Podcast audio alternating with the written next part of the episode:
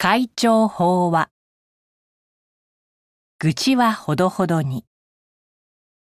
二羽の日光立正厚生会会長。死が病むと地になる。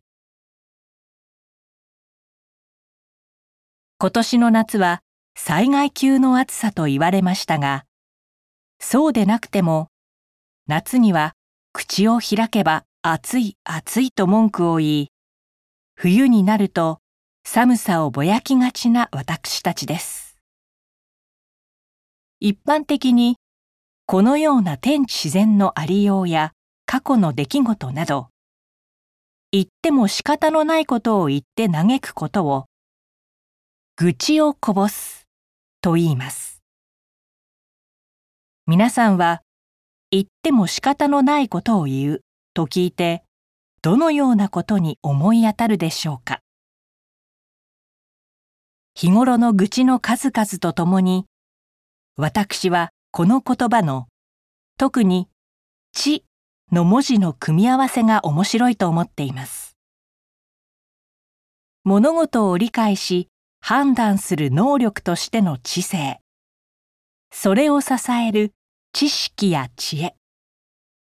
そうした知が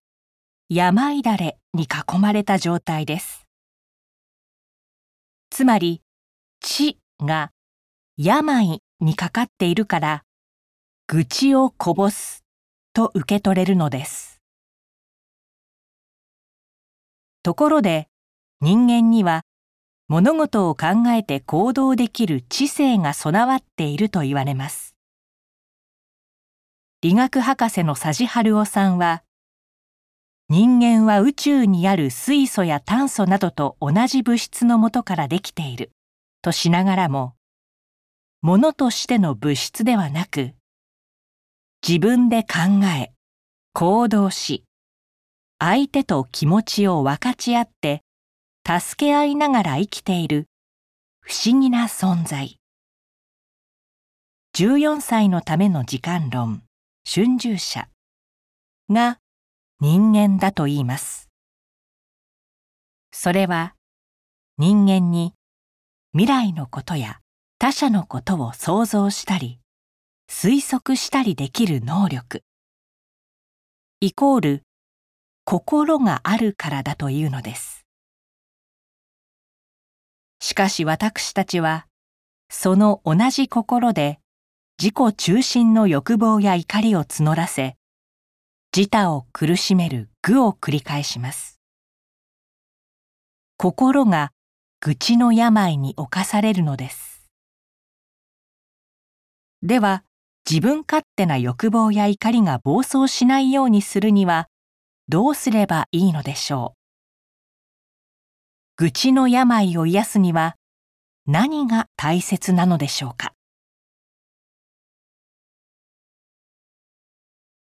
愚痴を聞かせてもらう。先の佐治春夫さんの言葉を思い出してみてください。せっかく他者と協力したり人を思いやったり未来を想像し推測できる能力を備えている私たちなのですからそれを発揮すればいいのです。わがままな心が出そうになったら物事を多面的に見たり他者の心中に思いを巡らせたりする。あるいは愚痴の病には演技感を教えると涅槃行にあるように自分があらゆるものに生かされていることを知りそのイメージを膨らませてみる。そうして少しでも感謝の生活ができれば愚痴はおのずから減ってくるはずです。縁起ということで言えば、例えば家庭において、親がいつも不平不満や人の悪口を言っていると、子供もそれに影響されて、何かにつけて文句が多くなるという研究結果があるそうです。周囲の人の愚痴を呼び起こす縁になるのか、知恵が目覚める縁になるのか。私たちの心の在り方一つでそれもまた変わるのです。ただだからといって愚痴を一切口にしてはならないとなるとそれもまた窮屈です。欲や怒りに振り回されてはいけませんがやるせない気持ちで吐く愚痴や弱音は時に必要なものかもしれません。それがやがて言っても仕方がないことにとらわれるのはやめようと自ら気づき考え新たな気持ちで前を向く出発点になることもあるのです。だとすると人様の愚痴を聞かせていただく受け皿のような私たちであることも大切だと思うのです。いつも愚痴を聞かされるのはたまらないという人もいそうですが、思いやりを持って相手の辛い気持ちを聞き切る。弱音を吐いてもらう。そうして人生の突破口となる知恵の心を一緒に探る中にお互いの心の健康と元気と人間的成長があるのです。